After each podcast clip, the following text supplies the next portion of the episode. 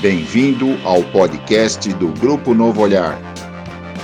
Um espaço para promover a reflexão e a conscientização sobre a deficiência visual, a pessoa com deficiência visual e o seu mundo.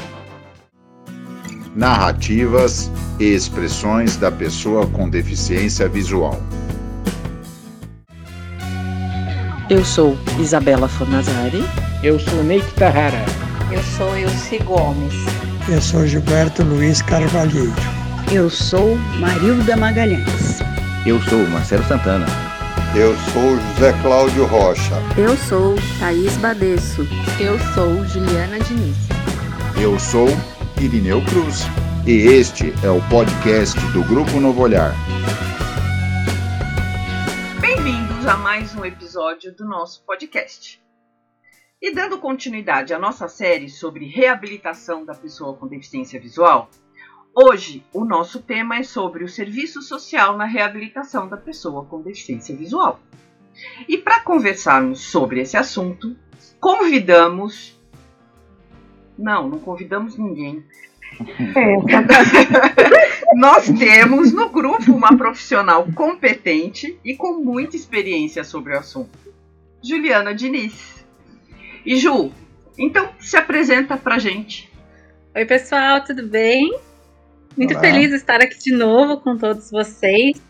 Hoje, para falar um pouquinho do serviço social, que é uma grande paixão, uma, coisa, uma profissão que eu me identifico bastante.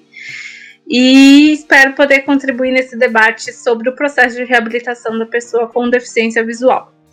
É, eu me formei em 2008 em São Paulo, atuei como assistente social por 10 anos aproximadamente, trabalhei com reabilitação de pessoas com deficiência visual por mais ou menos uns 5 anos e pude desenvolver um pouquinho nessa área, inclusive o meu mestrado foi sobre isso, falando sobre a inclusão social da pessoa com deficiência visual.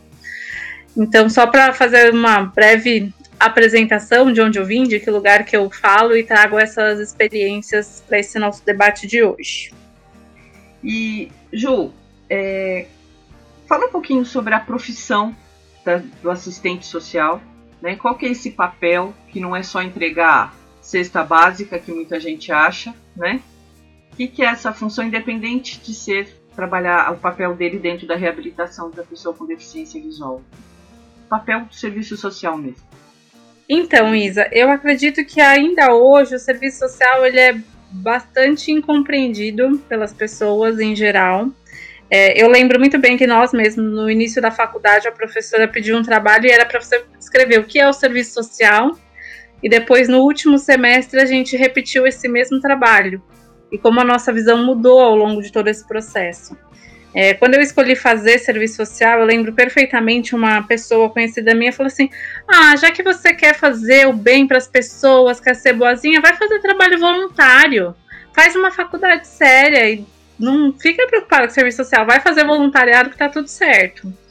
E isso me marcou demais. E eu acho que, no geral, as pessoas ainda hoje associam muito o serviço social a um trabalho de doação de cesta básica, a um trabalho bastante assistencialista, que é diferente do serviço social ou da política de assistência social, né?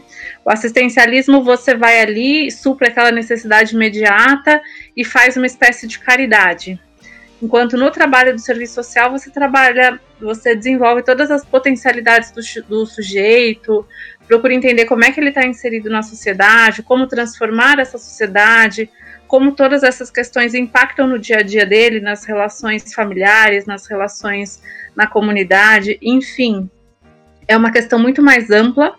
A gente olha o sujeito como um todo, nos diversos contextos que ele está inserido, e trabalha todas as potencialidades dele para que ele possa se fortalecer diante dessas dificuldades e criando novos caminhos de vida e tendo qualidade de vida melhor seja na relação de trabalho, seja na relação com a família, seja na relação do convívio social, enfim, aí na questão da moradia, cada área que o serviço social atua.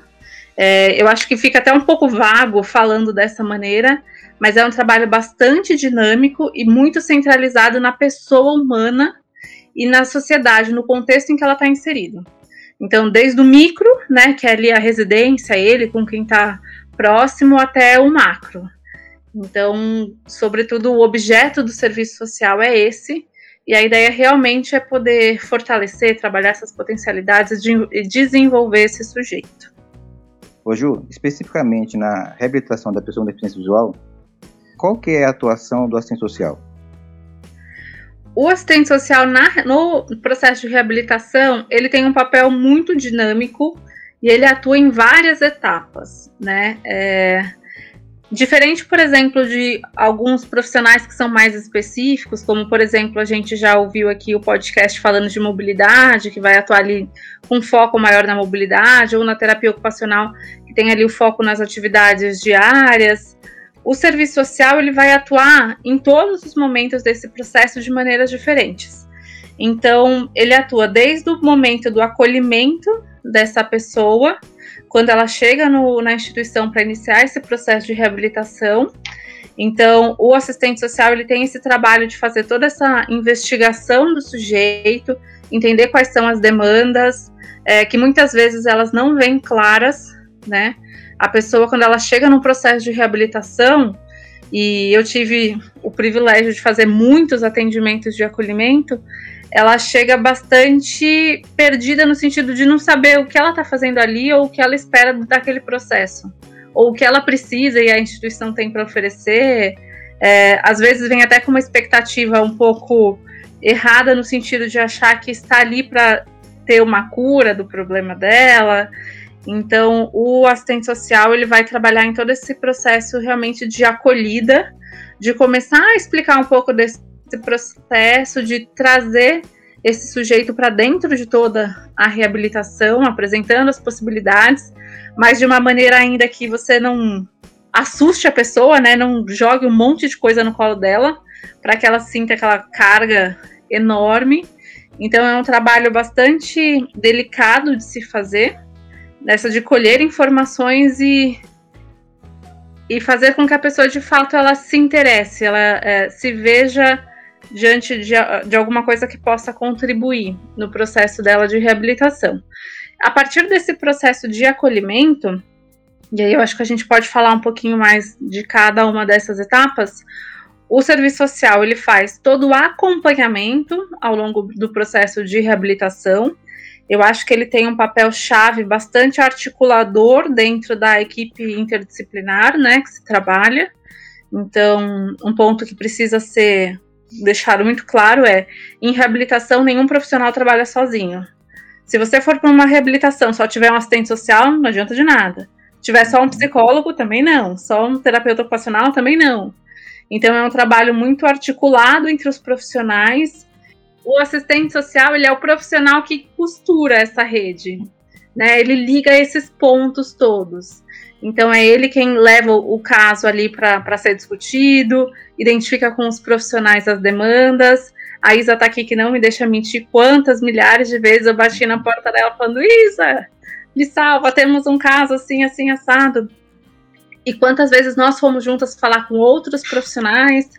Então o serviço social ele puxa todo esse processo para garantir uma continuidade, né? Então ele acaba encabeçando um pouco esse processo de reabilitação nesse sentido, porque às vezes alguém que esteja em reabilitação tem alta de um determinado atendimento e aí ele nunca está sozinho, sempre o assistente social está ou deveria estar com ele até que o processo se conclua.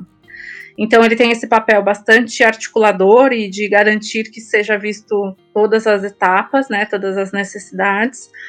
E aí tem papéis mais específicos mesmo, quando você fala de um trabalho específico voltado para o mercado de trabalho, para a inserção profissional desse sujeito.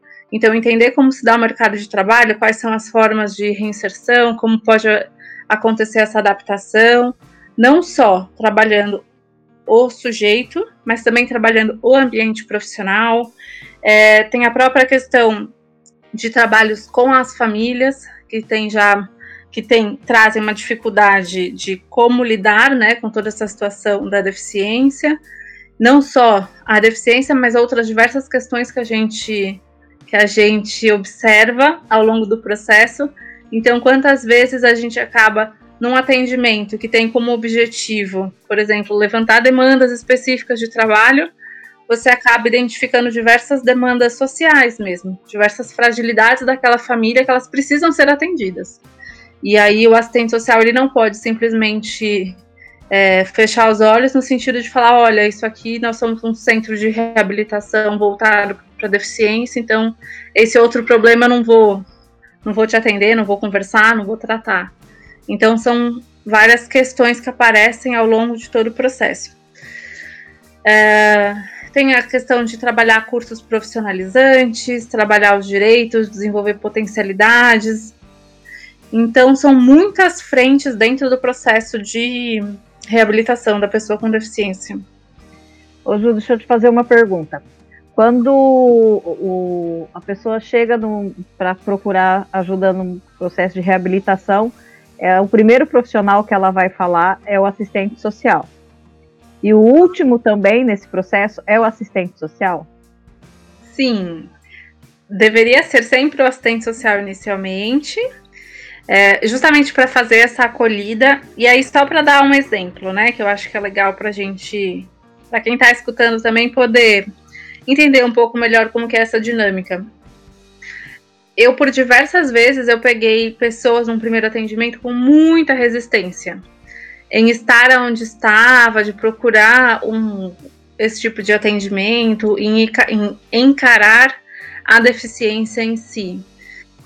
Então, muitas vezes eu atendia e aí a pessoa fica resistente. Ela não quer, ela não responde as perguntas que você faz, ou ela quer ir embora. Então, é um trabalho bem ali de formiguinha e aí alguns atendimentos marcam muito. Então, eu já tive gente que entrou na minha sala sem querer entrar e saiu de lá chorando, desesperado, falando: ah, quando eu volto, posso vir amanhã.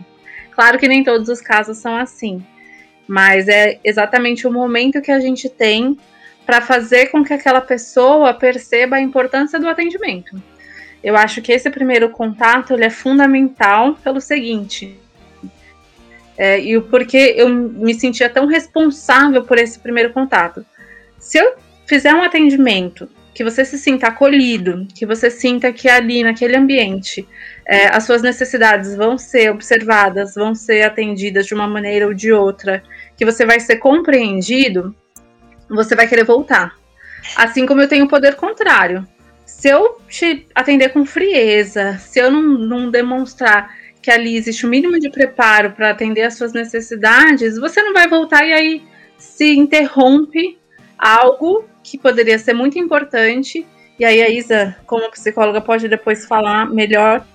Uma vez que você quebra, né, a pessoa foi até ali e você fez alguma coisa que quebrou esse processo para que ela volte uma próxima vez, né, passe por esse momento traumático, entre aspas, e volte, é bastante complicado.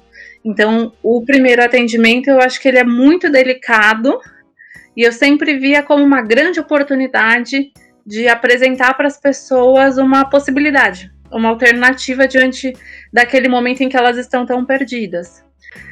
Então, o serviço social ele tem esse papel, né, de mostrar essa, essa, esse caminho para o sujeito. E aí, nós profissionais temos o privilégio de fazer o encerramento desse sujeito depois. Então é muito legal quando a gente consegue é, iniciar e terminar o processo de uma pessoa, porque aí você vê como que ela chegou, todas as angústias, todos os medos, a própria questão da ligação, muitas vezes falando, eu não vou ter mais autonomia, eu não posso mais trabalhar, eu não posso mais fazer o que eu gostava, eu não posso mais, enfim. E aí depois ela sai com um mundo novo, inteiro, aberto de possibilidades. E muitas coisas, de fato, que ela chegou falando que ela não poderia fazer, de fato ela não vai poder fazer mas aí ela descobre outras tantas coisas que são possíveis. Então, é claro, uma demanda que aparecia muito, ah, eu nunca mais vou poder dirigir. Né? E a gente sabe que para isso existe uma limitação muito maior. Mas aquele sujeito descobre outros, outras coisas prazerosas, outras potencialidades, outros caminhos que jamais pensou que iria poder traçar. E aí eu vou fazer um paralelo, até falando, por exemplo, desse grupo mesmo, que todos passaram por esse processo de reabilitação. É, acho que a maioria não passou comigo diretamente, Mas eu aposto com vocês que quando vocês chegaram no processo de reabilitação há anos lá atrás, ninguém imaginou que hoje estaria como está, fazendo o que está fazendo, que estaríamos aqui num grupo. Então, muitas coisas se perderam no meio do caminho e muitas coisas foram sendo ressignificadas. E acompanhar este processo de mudança, né, poder acompanhar uma pessoa se encontrando, se reencontrando, desenhando novos caminhos, novas oportunidades, isso é incrível, é a melhor coisa que tem. É extremamente gratificante para o profissional. Assim como, óbvio, existe a parte frustrante, que é quando o processo não se conclui, né? Quando por diversos motivos ele é interrompido, é, e às vezes por vontade própria do sujeito, às vezes por uma interferência da família, às vezes por falta de condições mesmo, de não ter um acompanhante, é, da família não conseguir levar e manter isso financeiramente. Então, o processo ele pode ser interrompido por vários motivos e aí é muito ruim para nós profissionais enxergar a potencialidade naquele sujeito e ver que isso por algum motivo foi bloqueado, assim. Então, as entrevistas de encerramento, quando elas não são um encerramento por conclusão do processo, mas sim um encerramento forçado também são bastante difíceis, mas necessárias. A gente entende que cada um tem o seu momento, tem a sua história, mas a gente fica com uma dorzinha assim, pensando, poxa, poderia ser um, um caminho diferente. Mas é isso. Ô Ju, o que eu gostaria de saber é que todo deficiente visual ele necessita muito, muito da compreensão, principalmente dos familiares. Né? Agora, que nem eu tenho baixa visão. E a gente nota que uh, os que têm baixa visão é, tem um agravante junto aos familiares, porque os familiares né, acham que ele enxerga, que ele pode fazer, então não, não dá toda aquela atenção, aquela compreensão necessária. Né?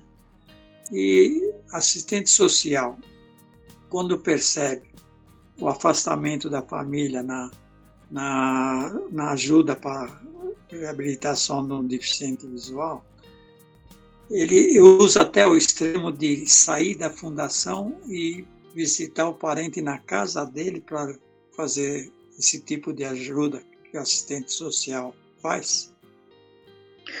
Então, seu Gilberto, acho que um ponto importante aí para ser colocado é que quando a gente fala em processo de reabilitação, a gente nunca pode pensar só na pessoa que tem a deficiência.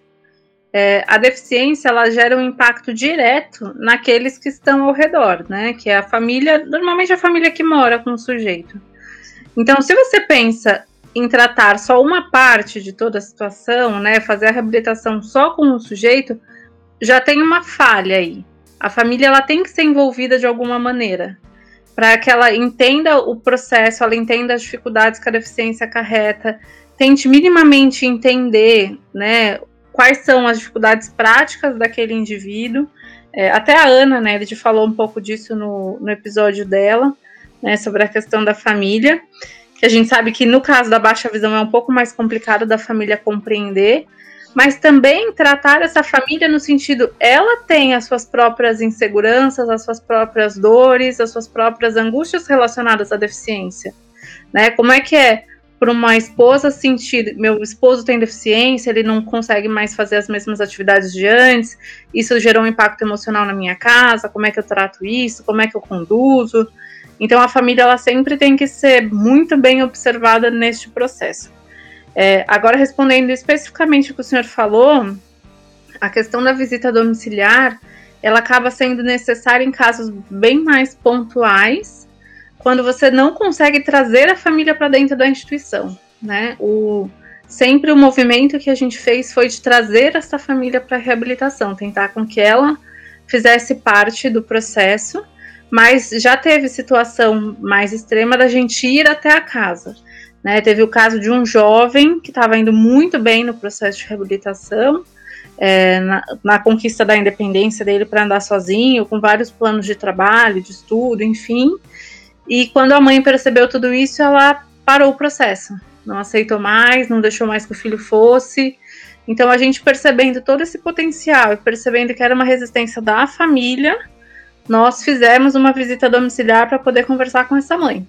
Foi um caso que a gente não teve sucesso no final. Né? A gente não conseguiu trabalhar a mãe a ponto dela apoiar esse processo. Então, são situações que acontecem, mas o serviço social ele pode sim fazer esse tipo de intervenção. Eu acho que é bem cabível em muitas situações. Ju, continuando nessa linha de raciocínio, quando vocês determinam, né, vocês percebem, está pronto, está reabilitado?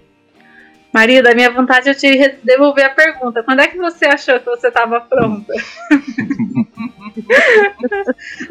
Mas respondendo, Até eu acho que eu acho que não tá. Não estou pronto. Eu acho. É.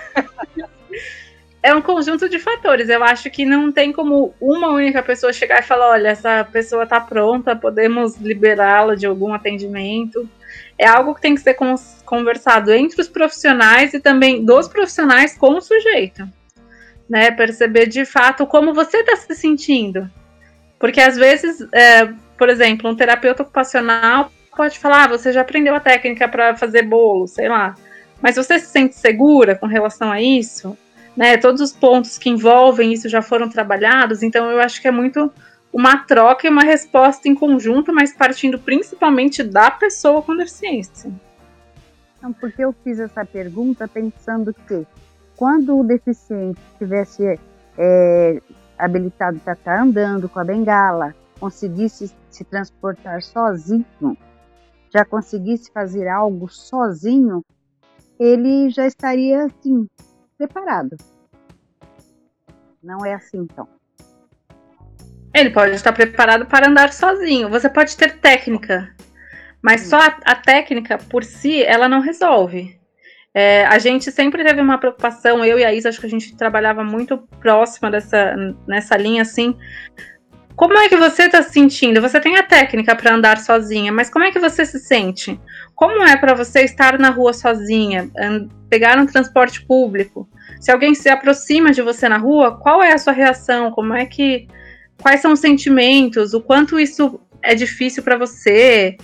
Enfim, é, isso te traz questões que precisam ser trabalhadas, ou você está andando na rua e você precisa pagar alguma coisa, como é que você se sente com essa questão do pagar? Então, eu acho que é um processo muito maior. E é claro que existem profissionais, existem linhas de pensamento que elas são um pouco mais objetivas, sabe? Querem mais resultado. Uhum. Ah, você já aprendeu a andar, você já aprendeu a técnica, então vai. Uhum. Né? Mas aí eu acho que também vai muito de como o profissional conduz o caso, como que é, é trabalhado, assim. Eu, particularmente, a minha visão é que você precisa trabalhar as coisas de uma maneira mais sólida.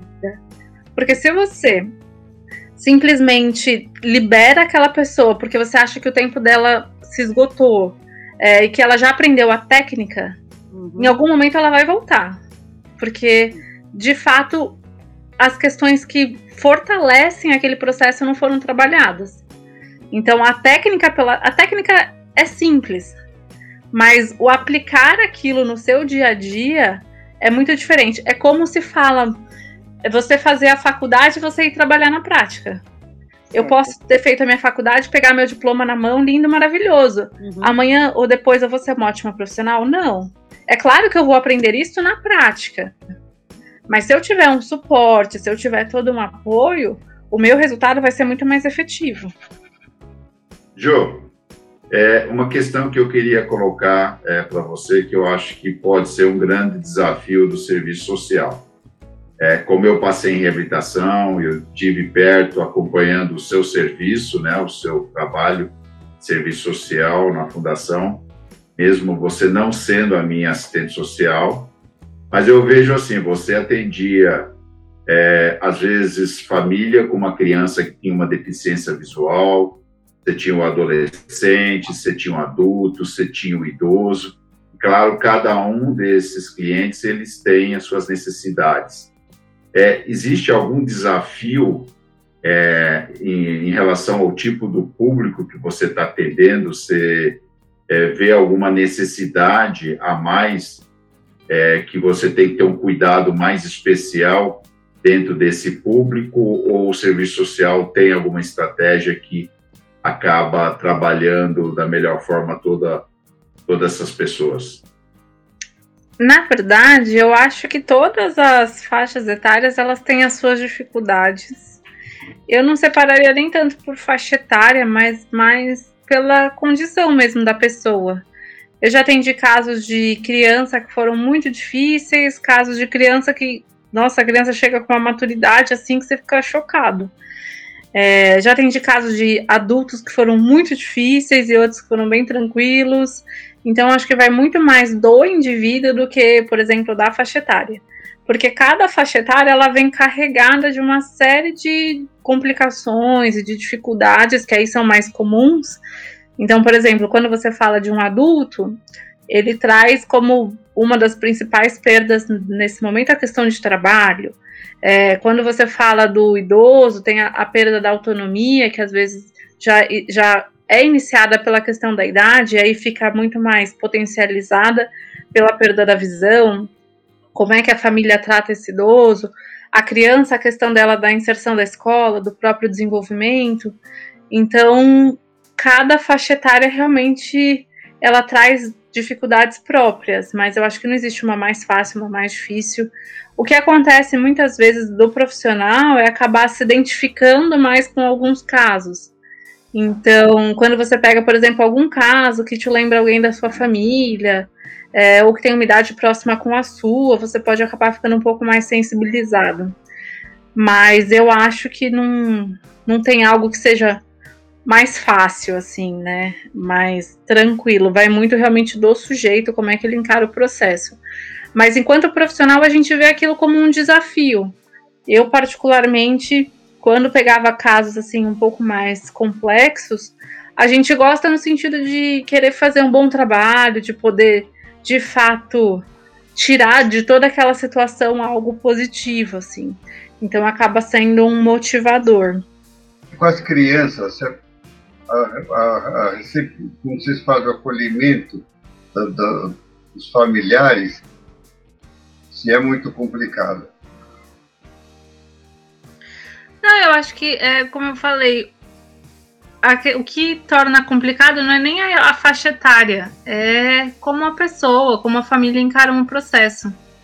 Tem situações que a família já vem mais preparada, já vem com mais informações, então é um processo um pouco mais tranquilo, e tem aqueles que a família está bem perdida, a criança também, e aí acaba se tornando um processo complicado. Então eu não, não acho que a faixa etária defina é, a complexidade do caso.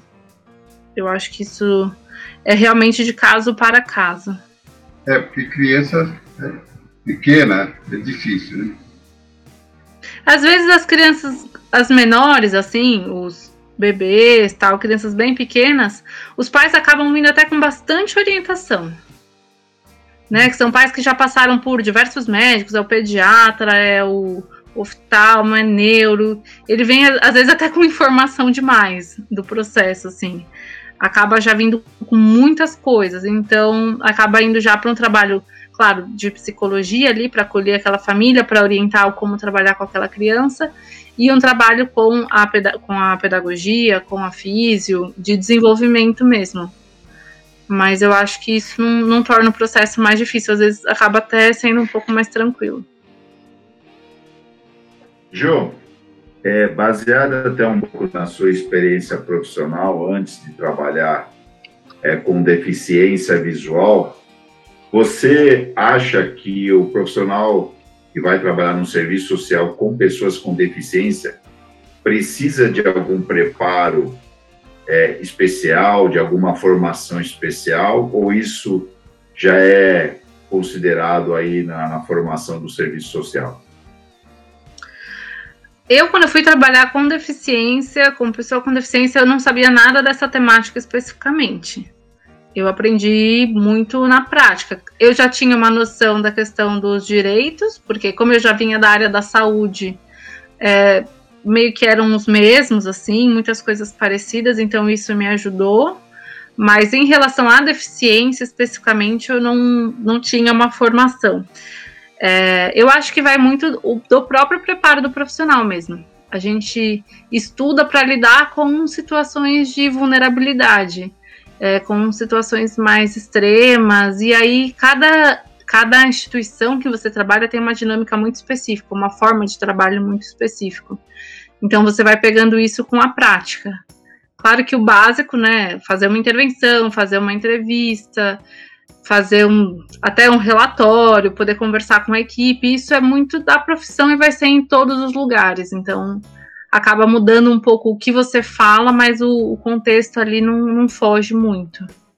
Mas facilita muito quando você já tem um mínimo de conhecimento, no caso do serviço social, principalmente essa questão de leis, benefícios, recursos sociais, isso é importante. É um caso que eu gosto bastante de comentar às vezes ali a gente fica muito preocupado em entender a, a, condição financeira daquele sujeito, entender as principais dificuldades daquele sujeito em relação a você anda sozinho, como é a sua relação de trabalho, como, qual é a renda, enfim, coisas muito mais práticas e acaba perdendo pontos pequenos que são tão sutis e que se você deixar passar eles são tão importantes. É, eu lembro uma vez eu fazendo um primeiro atendimento com um cliente e aí a gente estava perto do final do ano, a Isa até já vai saber que história é. E aí a gente estava muito próximo do final do ano e eu perguntei para aquele cliente: "Ah, como é que você passa o Natal?" E era um rapaz jovem, 20 e poucos anos, sei lá, 21, 22, bem novo. E aí ele falou que todos os anos ele passava o Natal sozinho, porque ele não sabia comer de garfo e faca. Então a família toda se reunia, ele preferia não ir para não passar vergonha. Então você vê uma pergunta tão boba, tão simples, e aquilo gritou para mim de uma maneira tão grande. Pensa como é para um indivíduo, para um jovem, passar todos os natais sozinho por vergonha da própria família por não saber comer. E aí a gente se aproximando do final do ano. Então isso mostra muito como que era a inserção desse sujeito dentro da própria família, na sociedade, né? O quanto ele vivia a exclusão em pequeníssimas coisas no dia a dia. E aí foi, é o tipo de caso que a, a, gente acabou tendo uma intervenção muito imediata. Eu conversei com a Isa, conversei com a terapeuta ocupacional, porque eu falei, gente, a gente. O Natal tá chegando. Vamos resolver este problema antes do Natal. Para que a gente possa mudar essa situação. Porque para muitos seria só passar o Natal. Mas para aquela pessoa, o que aquilo ia representar, né? É, o empoderamento que aquilo ia trazer, esse, essa, esse sentimento de pertencimento que isso ia trazer no indivíduo. Então eu acho que o serviço social ele também tem que estar muito atento a essas sutilezas, porque é nisso que você pega as questões do cotidiano, né? O que de fato aquele sujeito vive no dia a dia. É, Ju, você, enquanto assistente social que fazia os acolhimentos, né, da, da pessoa ali com deficiência visual, sendo ela cega ou com baixa visão, é, você percebia que tinha alguma diferença nessa aceitação da pessoa em receber o que tinha ali a, a instituição a oferecer para ela? Porque, assim, outros profissionais já relataram que a pessoa com baixa visão ela tem muito mais resistência a certas coisas, né? Então, vamos supor, de repente, a pessoa com baixa visão chegava lá e falava assim: ah, eu quero só informática, mas você às vezes percebia que se você insistisse em mais alguma coisa, ela podia ter um desenvolvimento em outras áreas, por exemplo, porque eu não sei se existe muito essa diferença ou se acaba sendo igual para os dois casos, para baixa visão e para quem chega com a cegueira. Essa pergunta é muito boa, Thaís. Eu acho que existe, existe muito, muito. É, primeiro, eu, e aí eu acho que a questão da baixa visão é muito mais complicada de se trabalhar. A resistência já existe logo de cara, e aí falando da fundação, né, onde a gente tem a experiência, pelo próprio nome da instituição, Fundação Dorina Noil para Cegos. Então eu atendi muitas pessoas com baixa visão que já achavam que estavam no lugar errado, porque elas não eram cegas. Então, a começar por aí. Eu acho que também uma outra coisa que era muito comum na baixa visão ainda há uma expectativa grande na recuperação da visão. Então, muitas pessoas, muitas com baixa visão, elas em algum momento passaram num oftalmo. Esse oftalmo deu uma cartinha, falou: olha, vai neste lugar que eles vão te ajudar. Ponto. E a pessoa chegou num lugar que ela ia ser ajudada, só que ela vem com a expectativa de que ela vai ser ajudada de que maneira? A recuperar a visão, a melhorar a visão, a usar melhor aquela visão que ela tem. Então, isso sempre foi um, um dificultador muito grande para início de processo. Primeiro, você alinhar a expectativa daquele sujeito. O que, que ele está buscando normalmente não é o que você tem para oferecer. Enquanto uma pessoa cega, ela já vai muito mais direcionada. Eu vim aqui porque eu preciso aprender a andar de bengala, porque eu preciso fazer minhas atividades do dia a dia. É, ela já ia com essa demanda muito mais clara do processo de reabilitação como um todo. E o baixa visão muitas vezes ia como você falou: ah, não, eu vim aqui só porque eu preciso de orientação para mexer no celular. E aí você começava a conversar e aquele sujeito trazia uma série de dificuldades em vários sentidos e gritante a questão a ser trabalhada com a psicologia, que era da compreensão e da aceitação da condição visual da condição visual dele. Então, eu sempre percebi sim uma resistência muito maior por parte de quem tem a baixa visão no processo de reabilitação como um todo. Dele, primeiro, entender a deficiência, que muitas vezes também não entende, que aí é um trabalho que a parte da ortótica fazia com, faz com maestria. Depois trabalhar a questão de aceitação mesmo, né? O que, que é essa deficiência, o quanto ela impacta na minha vida, como eu vou lidar com isso daqui para frente e aí até o ponto dele estar tá preparado para ele perceber que precisa de uma bengala, que ele precisa de uma terapia ocupacional, que o equilíbrio dele já não é mais o mesmo, então um atendimento com fisioterapia vai ser importante. E aí acaba que aos poucos você vai trabalhando e deixando também que a pessoa sinta essas necessidades, assim, que ela perceba o quanto esses atendimentos podem ser positivos. Mas tem muitas pessoas que concluem até o processo de reabilitação sem ter essa, essa aceitação, assim, sem, uhum. sem ver esses atendimentos como aliados num processo e recusa, fala, não, não preciso e pronto. Né? É, principalmente com relação à bengala, quantas vezes a gente vê quem tem baixa visão tendo uma resistência maior e às vezes acaba percebendo a necessidade quando sofre algum tipo de acidente, né? Tem alguma situação assim que acaba sendo mais extrema. Mas eu acho que é bem mais complicado, sim, um processo de reabilitação para baixa visão. Obrigada. Me identifiquei em parte da sua fala. Então... Eu cheguei exatamente assim, que o médico me encaminhou. Ele não me, me falou assim, com essas palavras, vai lá para ser ajudado. Ele falou assim: você vai nesse endereço, colocou o endereço, colocou o nome da instituição e mandou que eu fosse procurar uh, mobilidade. Porque uhum. eu precisava não ter manchas roxas pelos braços tal, porque eu me batia muito em maçaneta, enfim. E eu passei exatamente por isso, porque quando eu cheguei, eu saí do hospital, do servidor, e fui direto lá. Uhum. Quando eu cheguei lá, eu falei pro, pro João, que, que eu vim fazer aqui? Aqui só tem cego. Uhum. Então, assim, eu já não me identifiquei com o lugar, entendeu? Porque, assim, possivelmente eu devo ter encontrado de cara né, de, o, Irineu e Zé Cláudio, né? Que já estavam lá há décadas, assim. É, foi a primeira coisa que eu falei, Ju. Eu não preciso estar aqui, eu não sou cega. Né? Então, é, na minha cabeça, daquele lugar só ia atender cegos, né? E aí eu tive que passar por todo o processo para entender uma série de coisas. É, não sofri tanto, né? Porque aí uhum. o meu médico meu médico doutor lá, o doutor Givano, falou, me explicou algumas coisas. Então, assim, eu consegui colocar na minha cabeça que eu precisava da ajuda. Mas a princípio eu fiz exatamente o que você falou. Eu fui para um lugar onde eu achava assim, ah, eu vou lá e, de certa forma, né? Porque eu ainda estava na esperança, porque foi logo depois que a Ana Clara nasceu e tudo mais, de que eu só tinha perdido 30% da visão e que é, depois que passasse um período, isso ia voltar. Então eu já fui com isso na cabeça, ah, eu vou lá e alguém vai falar isso para mim. Então eu tinha isso na minha cabeça, que alguém ia falar que eu ia voltar a enxergar, né? E aí eu percebi que assim, eu não enxergava, né? Eu tinha uma falsa sensação de enxergar muito bem. Então acho que esse, essa foi uma fase muito difícil por isso, porque até eu aceitar, né? que não ia voltar essa visão e que eu não, estaria, não estava indo para um lugar que ia me devolver a visão, isso foi muito difícil. difícil. Teve o período de aceitação da bengala, a Isa lembra muito bem. Nossa, eu ia com todo mundo e com a bengala dobrada na bolsa. Porque eu não aceitava. A vergonha, o receio. Não era receio, não. Era vergonha mesmo de andar com a bengala e de, de me assumir pessoa com deficiência. Essa era a verdade. Sim. É, Ju, para as pessoas que estão querendo é, seguir a sua profissão, o que você falaria hoje para elas?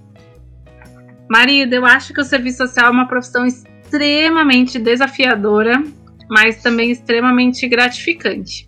Eu sou suspeita para falar, mas eu acho que trabalhar com pessoas não tem nada que valha mais a pena, assim. É muito, muito bom. Mas, primeira coisa que eu aprendi na faculdade, e eu levo para minha vida: não ache que você sozinho vai ser capaz de mudar o mundo e que o mundo tá lá fora esperando para ser mudado por você. Então, acho que a gente tem que ter muita humildade nesse sentido de entender até onde a gente é capaz de ir. Mas é, não se deixar abater por todas as dificuldades que vai encontrar no processo. Hoje eu vejo que pequenas ações elas podem sim mudar a realidade quando elas são somadas. Então eu acho que o trabalho do assistente social é um trabalho muitas vezes pequeno, com resultados pequenos, mas de grande valor, de grande importância para quem recebe e principalmente para quem faz. A gente muitas vezes acha que está fazendo a diferença na vida das pessoas, mas é a nossa vida que está sendo transformada dia a dia, atendimento após atendimento. Então, apesar de todas as dificuldades, não desistam, acreditem no trabalho, acreditem no potencial do outro, acreditem no seu próprio potencial e que possam ir em frente sempre. E aí eu queria aproveitar e agradecer o espaço para a gente falar um pouquinho do serviço social, que ainda é tão pouco falado na nossa sociedade, mas uma profissão tão bonita, tão importante. É, é, claro que o podcast ele é um tempo reduzido, então a gente não consegue nem de longe esgotar toda a ação do assistente social dentro do processo de reabilitação, que é muito maior do que tudo isso. A gente deu uma, uma pincelada em algumas coisas. Mas quem tiver qualquer dúvida, quiser falar um pouquinho mais, manda um contato pra gente, vamos bater um papo. É, mas eu acho que é isso, assim, o, o, serviço social ele tem um trabalho fundamental no processo de reabilitação, assim como todos os profissionais. E como eu disse ao longo da fala, ninguém trabalha sozinho, né? Eu acho que é um, uma somatória de forças e o serviço social é uma delas. Então, obrigada pessoal por esse bate-papo. Espero que possamos ter outras oportunidades de aprofundar um pouquinho mais outras vertentes do serviço social dentro desse processo.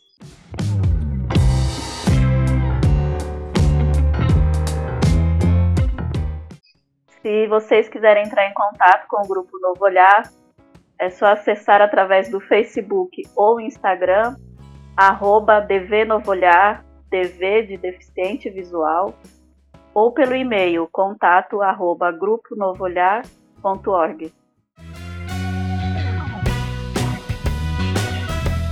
Chegamos ao fim de mais um episódio do nosso podcast. Espero que vocês tenham gostado e saiu na